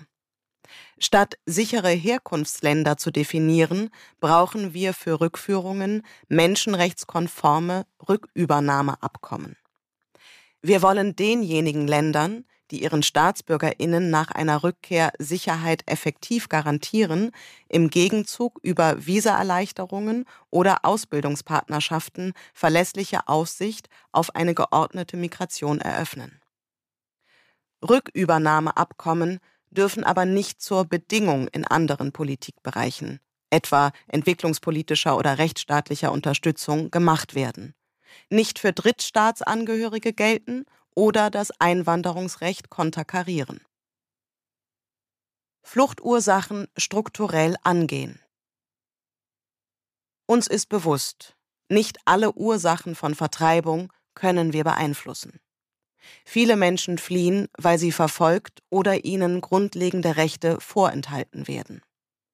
Umso entscheidender ist konsequentes Handeln überall dort, wo auch unser Wirtschaften und Konsumieren andernorts zu Ausbeutung oder Perspektivlosigkeit führen.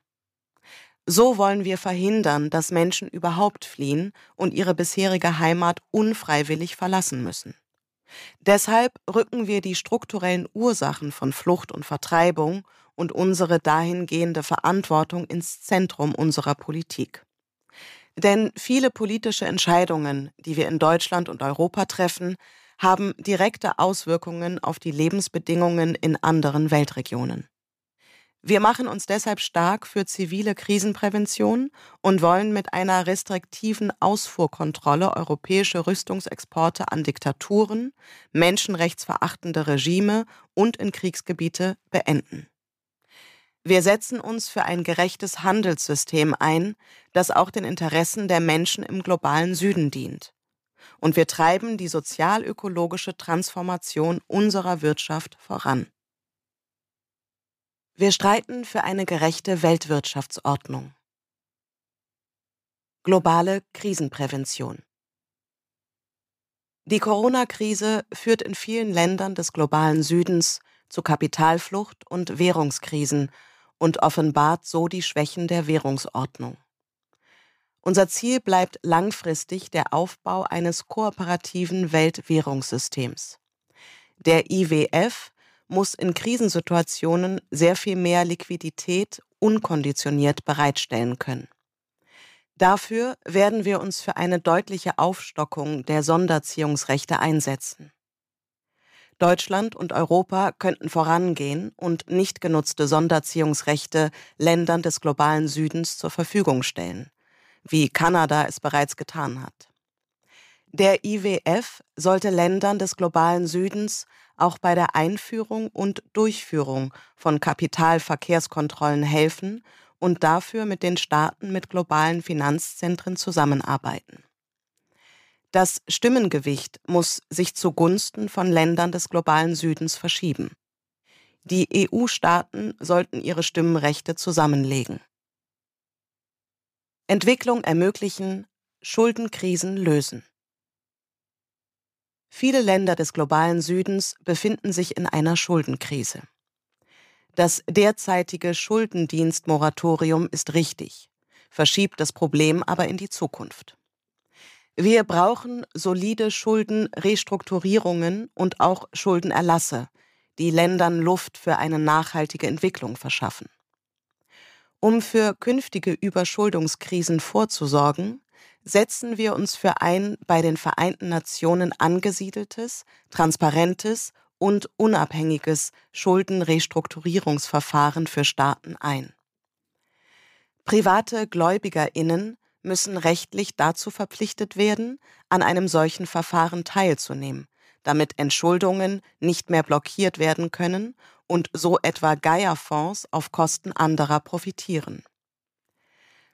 Solange eine internationale Lösung nicht durchsetzbar ist, müssen Deutschland und andere Regierungen mit koordinierter Gesetzgebung den Anfang machen.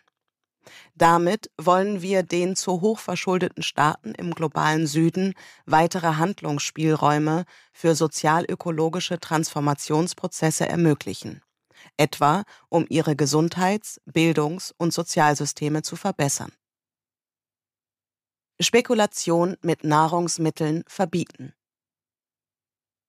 Nahrungsmittelpreise sind oft starken Schwankungen unterworfen. Verantwortlich dafür sind nicht nur Wetter und Ernten, sondern auch skrupellose Spekulantinnen, denen die Gewinnmaximierung vor Nahrungsmittelsicherheit geht. Auch andere lebenswichtige Ressourcen wie Wasser werden immer mehr zu einer spekulativen Ware.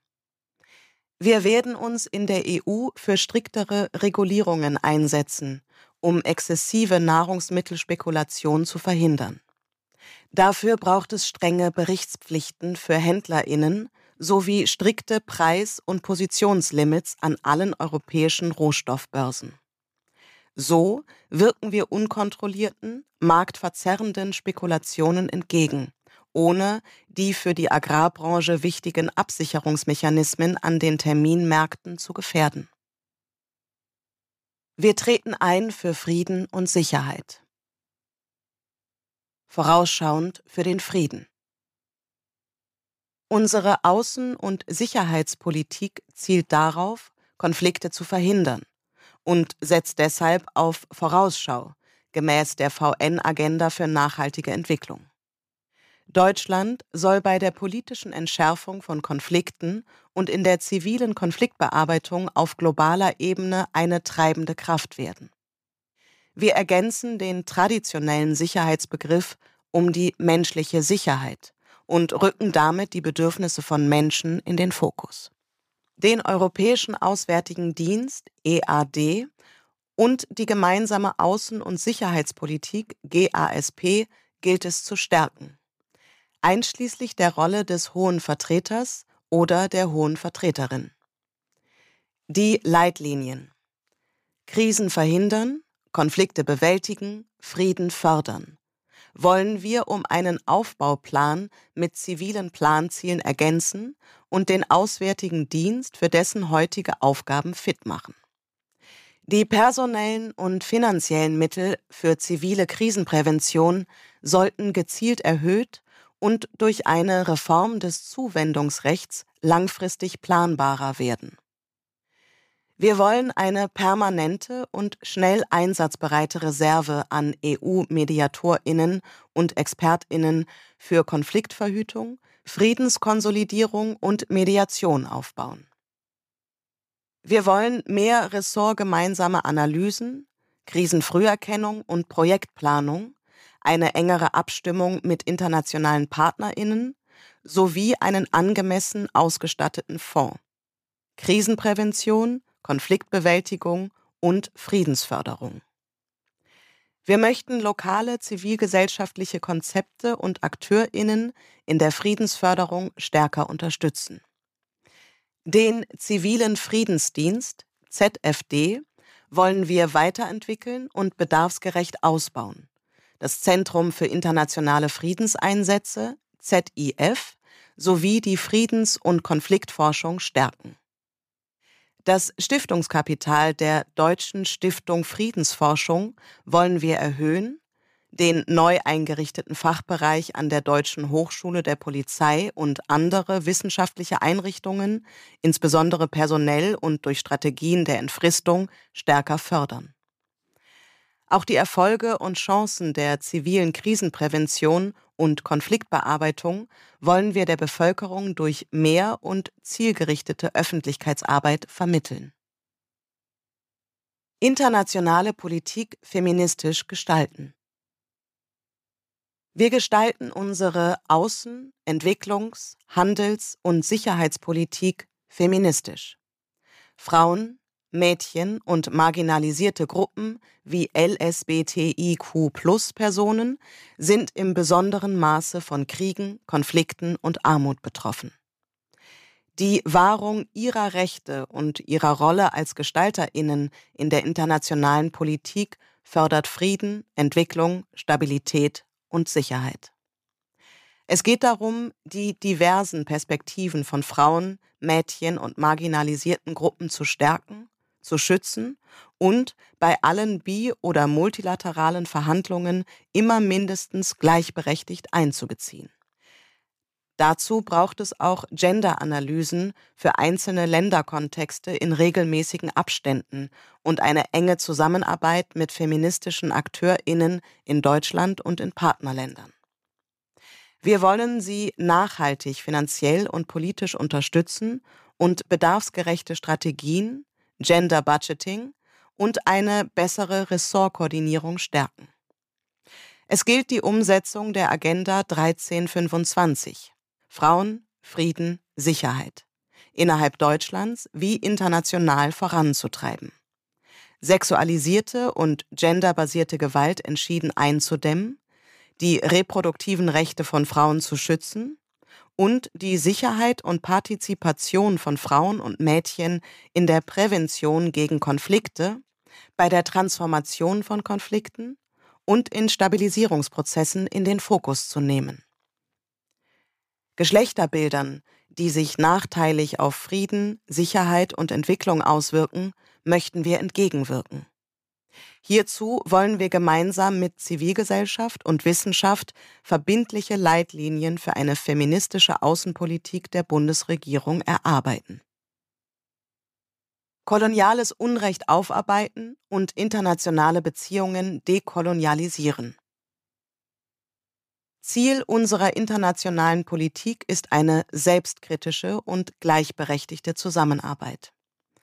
Wir können das Unrecht, das die Menschen in den früheren Kolonien des Deutschen Reiches erleiden mussten, weder ungeschehen machen noch wiedergutmachen. Umso wichtiger ist es, dass wir vergangenes Unrecht wie den Völkermord an den Ova Herero und Nama benennen für diese und andere begangene Verbrechen wie im Maji-Maji-Aufstand um Vergebung bitten und dafür mit Worten und Taten Verantwortung übernehmen. Aber aus den Verbrechen der Kolonialzeit erwächst auch eine besondere Verantwortung für unser internationales Handeln heute. Wir wollen strukturelle Ungerechtigkeiten wie benachteiligende Klauseln in Handelsabkommen, ungerechte Wohlstandsverteilung und fehlende Repräsentanz im VN-Sicherheitsrat Stück für Stück abbauen. Auch unser Natur- und Umweltschutz muss postkolonial sein. Das bedeutet, die Menschen- und Landrechte indigener und lokaler Gemeinschaften zu stärken und zu achten.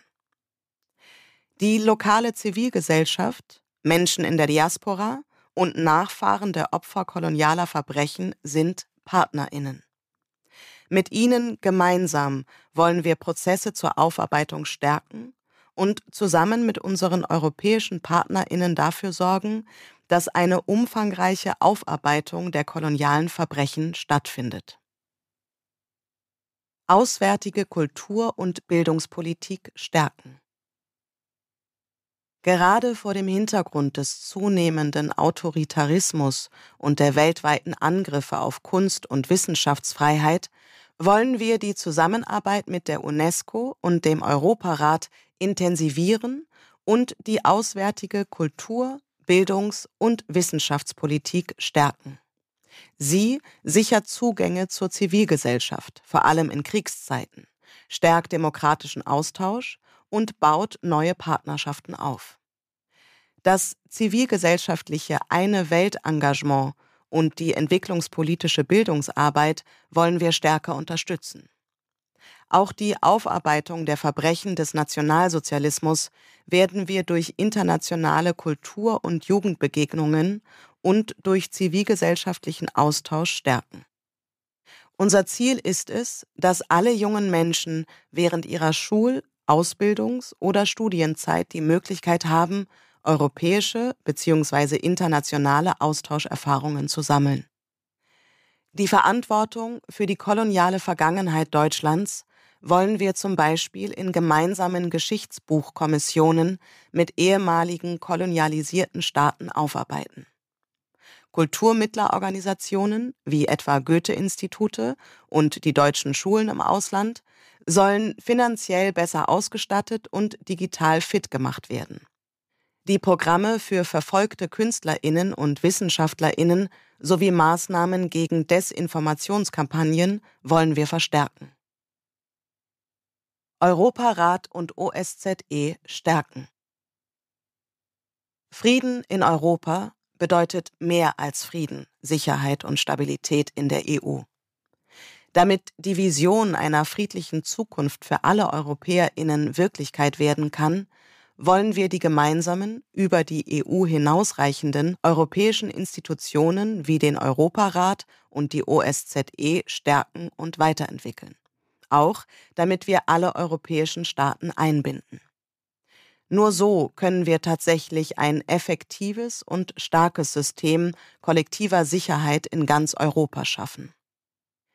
Es bleibt unser Ziel, die östlichen Nachbarstaaten der Europäischen Union auf der Basis gemeinsamer Werte für eine solche Perspektive zu gewinnen und die demokratischen Zivilgesellschaften vor Ort zu unterstützen was gerade angesichts der nationalistischen und rückwärtsgewandten Politik Russlands, die Europas Sicherheit und die Selbstbestimmung der Nachbarländer Russlands untergräbt, nötig ist. Die OSZE als Forum für Dialog und fairen Interessenausgleich braucht mehr finanzielle und personelle Ressourcen sowie ein aktiveres Engagement seitens der Bundesregierung und der teilnehmenden Parlamentarierinnen. Sie soll als Akteurin für Rüstungsbegrenzung, Abrüstung und den gemeinsamen Kampf gegen die Klimakrise gestärkt sowie in ihren Aktivitäten zur Umsetzung des Minsker Abkommens unterstützt werden. Den andauernden Versuchen autoritärer Staaten, die OSZE-Agenda entlang ihrer Interessen zu dominieren, kann nur gemeinsam mit anderen liberalen Demokratien der OSZE für eine wertegeleitete und völkerrechtsorientierte Politik begegnet werden. Neuer Schub für Abrüstung Abrüstung und Rüstungskontrolle bedeuten global mehr Sicherheit für alle. Angesichts der wachsenden militärischen Risiken in Europa ist eine Wiederbelebung der konventionellen Rüstungskontrolle unabdingbar. Erste Schritte sollen weitere deeskalierende Maßnahmen in Konfliktzonen sowie die Wiederaufnahme des Sicherheitsdialogs und militärischer Kontakte zwischen NATO und Russland sein. Auch über Europa hinaus wollen wir alle Länder einbeziehen, insbesondere auch China. Unser Anspruch ist noch immer nichts Geringeres als eine atomwaffenfreie Welt. Nach der Aufkündigung des Vertrags über nukleare Mittelstreckensysteme, INF-Vertrag, zwischen den USA und Russland ist eine neue Vertragsinitiative nötig. Eine Stationierung neuer Mittelstreckenraketen auf dem europäischen Kontinent lehnen wir ab. Wir wollen den transatlantischen Neustart nach der US-Präsidentschaftswahl und das Wiederbeleben des New Start-Vertrags nutzen, um mit den USA über Barack Obamas Global Zero ins Gespräch zu kommen. Wir wollen ein Deutschland frei von Atomwaffen und einen Beitritt Deutschlands zum VN-Atomwaffenverbotsvertrag. Eine Welt ohne Atomwaffen gibt es nur über Zwischenschritte. Als ersten Schritt sollte Deutschland als Beobachter an der Vertragsstaatenkonferenz teilnehmen. Darüber hinaus wollen wir in der kommenden Legislaturperiode folgende Prozesse initiieren. eine internationale Initiative zur Reduzierung der Zahl von Atomwaffen, einen Verzicht der NATO auf jeden Erstschlag und eine breite öffentliche Debatte über die veralteten Abschreckungsdoktrinen des Kalten Krieges. Wir wissen, dass dafür, auch angesichts der russischen konventionellen und nuklearen Aufrüstung, zahlreiche Gespräche im Bündnis notwendig sind, auch mit unseren europäischen Partnerstaaten und vor allem die Stärkung der Sicherheit und Rückversicherung unserer polnischen und baltischen Bündnispartnerinnen keine deutschen Waffen in Kriegsgebiete und Diktaturen. Exporte von Waffen und Rüstungsgütern an Diktaturen, menschenrechtsverachtende Regime und in Kriegsgebiete verbieten sich. Für die Reduktion von europäischen Rüstungsexporten wollen wir eine gemeinsame, restriktive Rüstungsexportkontrolle der EU mit einklagbaren, strengen Regeln und Sanktionsmöglichkeiten. Kooperationen mit dem Sicherheitssektor anderer Staaten müssen an die Einhaltung demokratischer, rechtsstaatlicher und menschenrechtlicher Kriterien geknüpft werden. Für Deutschland werden wir ein Rüstungsexportkontrollgesetz vorlegen, ein Verbandsklagerecht bei Verstößen gegen das neue Gesetz einführen und für eine wirksame Endverbleibskontrolle sorgen. Hermesbürgschaften für Rüstungsexporte darf es nicht geben. Den Einsatz von Sicherheitsfirmen in internationalen Konflikten wollen wir streng regulieren und private Militärfirmen verbieten. Autonome tödliche Waffensysteme international ächten. Autonome tödliche Waffensysteme, die keiner wirksamen Steuerung mehr durch den Menschen bei Auswahl und Bekämpfung von Zielen unterliegen, stellen eine unberechenbare Bedrohung dar. Im Sinne von Frieden und Stabilität wollen wir Autonomie in Waffensystemen international verbindlich regulieren und Anwendungen, die gegen ethische und völkerrechtliche Grundsätze verstoßen, international verbindlich ächten und verbieten. Das gilt auch für digitale Waffen wie Angriffs- und Spionagesoftware. Hierbei müssen Deutschland und die EU eine globale Führungsrolle einnehmen. Um eine Militarisierung des Weltraumes zu verhindern, wollen wir weiterentwickelte, international verbindliche Regeln auf den Weg bringen. Sicherheit im Cyber- und Informationsraum schaffen. Digitalisierung und neue Technologien bieten viele neue Möglichkeiten, schaffen aber auch Risiken für offene demokratische Gesellschaften und werfen in bestimmten Bereichen schwerwiegende ethische, politische und rechtliche Fragen auf. Sie verändern Möglichkeiten staatlicher und nichtstaatlicher Einflussnahme auf individuelle Freiheiten und gesellschaftliche Diskurse, demokratische Abstimmungsprozesse sowie die moderne Kriegsführung. Der Staat ist in der Pflicht, die Bevölkerung effektiv vor solchen Angriffen zu schützen. Für Früherkennung, Analyse, und das gemeinsame Vorgehen staatlicher Stellen braucht es ressortübergreifende Strategien zur Bekämpfung hybrider Bedrohungen, klare rechtliche Vorgaben und eine starke parlamentarische Kontrolle für das Handeln der Bundeswehr im Cyberraum. Die Bundeswehr braucht ein an Schutz und Defensive orientiertes Selbstverständnis im digitalen Raum. Gleichzeitig müssen alle staatlichen Institutionen kontinuierlich ihre Resilienz stärken und gerade Betreiberinnen kritischer Infrastrukturen hierbei unterstützt werden. Wir setzen uns für neue internationale Übereinkünfte ein, um die Rüstungskontrolle digitaler Güter und das Völkerrecht zu stärken. Die Gültigkeit der VN-Charta muss ausgedehnt und das humanitäre Völkerrecht auch im Cyberraum angewendet werden. Hierfür muss auch die europäische Zusammenarbeit ausgebaut werden, wozu Deutschland einen entsprechenden Beitrag leisten muss. Internationale Schutzverantwortung wahrnehmen. Es ist wichtig, frühzeitig auf Konflikte einzuwirken und zu verhindern, dass sie zu bewaffneten Auseinandersetzungen eskalieren. Uns leitet das Konzept der Responsibility to Prepare Protect and Rebuild der Vereinten Nationen, das die Staatengemeinschaft verpflichtet, Menschen vor schwersten Menschenrechtsverletzungen und Verbrechen gegen die Menschlichkeit sowie Völkermord zu schützen. Die Staaten sind gleichermaßen verpflichtet, ihre Instrumente für Prävention, Krisenreaktion und Nachsorge bzw. Wiederaufbau kriegszerstörter Gesellschaften auszubauen. Wir unterstützen internationale Einsätze im Rahmen der Vereinten Nationen, die zu Stabilität, dem Schutz der Zivilbevölkerung und der Umsetzung von Friedensprozessen beitragen. Wir streben an, Ressourcen und Fähigkeitslücken in diesem Bereich zu beheben und den zivilen und militärischen Beitrag zu VN-Einsätzen signifikant zu erhöhen. Den Frauenanteil unter entsandten Einsatzkräften, Polizistinnen und Soldatinnen, besonders auch in Leitungspositionen, wollen wir durch gezielte Rekrutierung deutlich erhöhen. Die Anwendung militärischer Gewalt als Ultima Ratio, wenn alle anderen Möglichkeiten wie Sanktionen oder Embargos ausgeschöpft wurden, kann in manchen Situationen nötig sein, um Völkermord zu verhindern und die Möglichkeit für eine politische Lösung eines Konflikts zu schaffen. Ein Einsatz braucht einen klaren und erfüllbaren Auftrag, ausgewogene zivile und militärische Fähigkeiten und unabhängige Zwischenevaluierungen.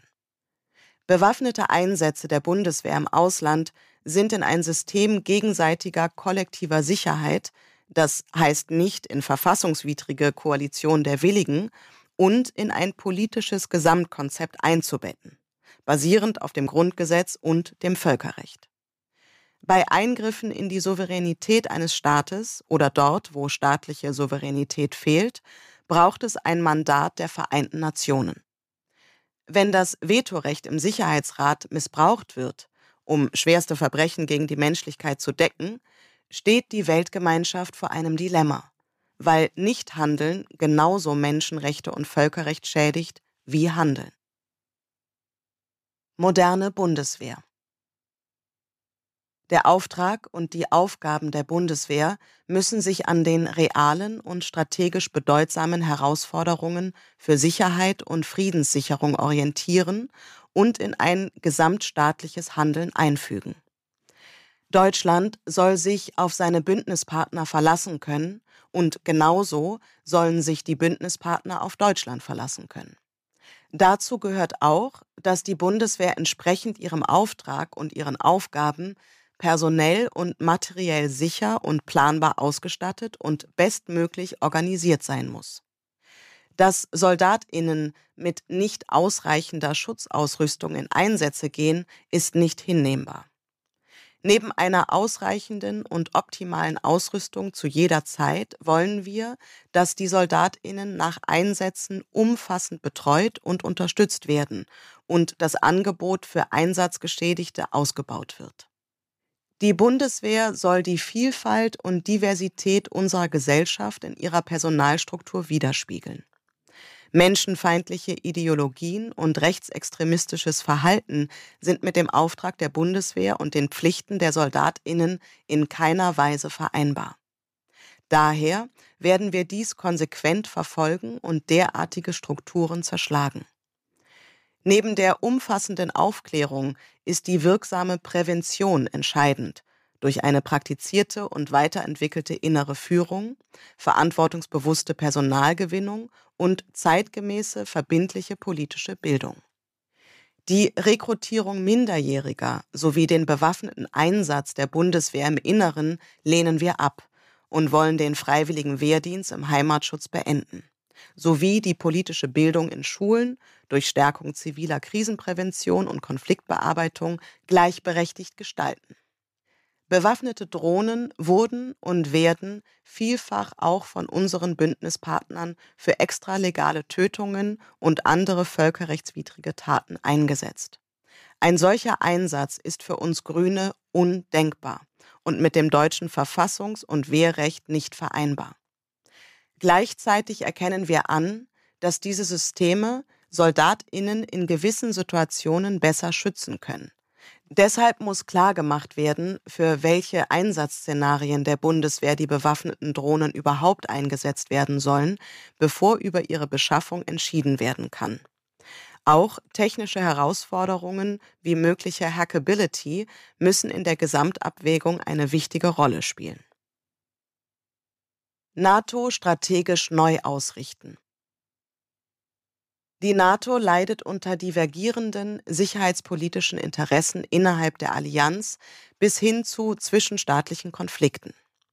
Ihr fehlt in dieser tiefen Krise eine klare strategische Perspektive. Trotzdem bleibt sie aus europäischer Sicht neben der EU eine unverzichtbare Akteurin, die die gemeinsame Sicherheit Europas garantieren kann und die als Staatenbündnis einer Renationalisierung der Sicherheitspolitik entgegenwirkt. Wir werden uns im Rahmen des laufenden Strategieprozesses für eine Neuaufstellung der NATO und darauf aufbauend eine Debatte über eine faire Lastenverteilung und eine ausgewogene Beteiligung der Mitgliedstaaten einsetzen, um strategische Interessen auf Grundlage von europäischen Werten wie Multilateralismus, Demokratie und Rechtsstaatlichkeit gemeinsam zu entwickeln und geschlossener und überzeugender zu vertreten.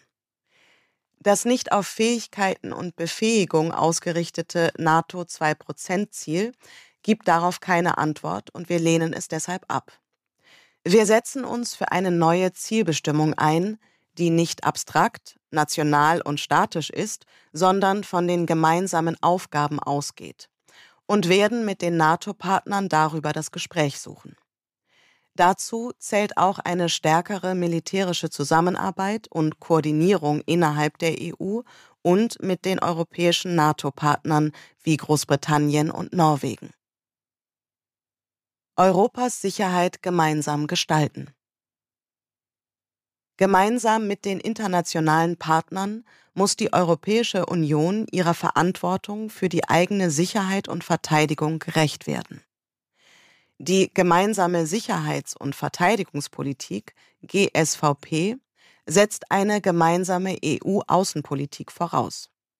Wir wollen eine EU-Sicherheitsunion etablieren mit einer starken parlamentarischen Kontrolle und einer gemeinsamen restriktiven Rüstungsexportpolitik mit strengen Regeln und einklagbaren Sanktionsmöglichkeiten.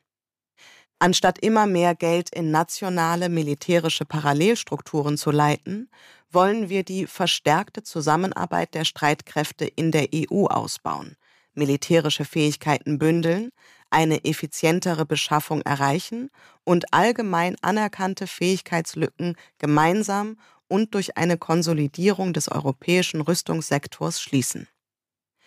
Dafür sind eine geeignete Ausstattung, der Ausbau von EU-Einheiten sowie eine Stärkung und Konsolidierung der gemeinsamen EU-Kommandostruktur und europäischer Initiativen wie zum Beispiel der Permanent Structured Cooperation PESCO nötig.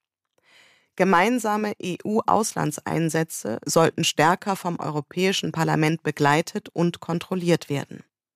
Die Umwidmung von bisher ausschließlich für zivile Zwecke vorgesehenen Geldern aus dem EU-Haushalt für militärische Zwecke lehnen wir ab. Das war aus dem Bundestagswahlprogramm 2021 von Bündnis 90 Die Grünen Kapitel 6 International zusammenarbeiten. Gelesen von Stembile Menk.